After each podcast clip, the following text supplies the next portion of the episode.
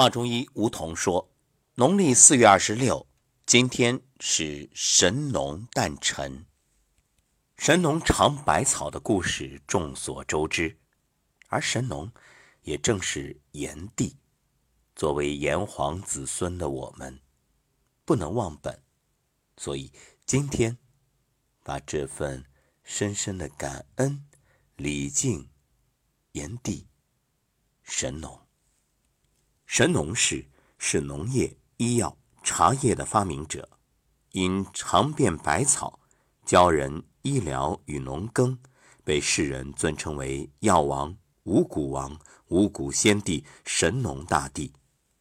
在中国人的心中，神农氏是掌管医药及农业的神奇，不但能保佑农业收成、人民健康，更被养生行业、医药行业。看作守护神。据传说，神农氏样貌奇特，人身牛首，三岁知稼穑，也就是农业。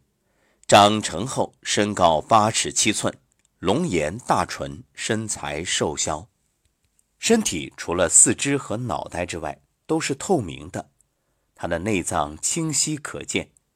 所以，神农尝百草，只要药草有毒。吃下之后，内脏就会呈现黑色，因此药草对人体哪个部位有影响，就清晰可辨。我国第一部药物学专著《神农本草》记载了茶的起源：神农尝百草，一日遇七十二毒，得茶而解之。神农氏对于华夏文明的贡献很多，不仅是我们大家熟知的尝百草。首先发明耒耜以民立耕，耒耜就是农具。其二始种五谷以民为食。第三是尝遍百草发明医药。四是日中为市，首倡交易。你看，这就涵盖了农业、医药业，还有贸易，也就是商业。另外，制麻为布。遮体避寒，制壶言史以抵清零。制壶言史就是发明弓箭。传说啊，这个弓箭是皇帝的儿子发明的。不过，既然我们都是炎黄子孙，那自然炎黄一家。另外，神农氏还坐陶为器以储民用，手作琴瑟娱乐民众，首创主言，强健体魄。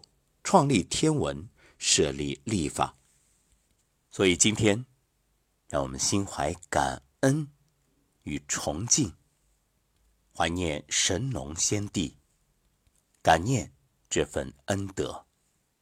同样，也祝愿所有从事养生行业的朋友，能够尽己所能，以己所学，帮助更多人，普度。众生，但求天下无疾苦。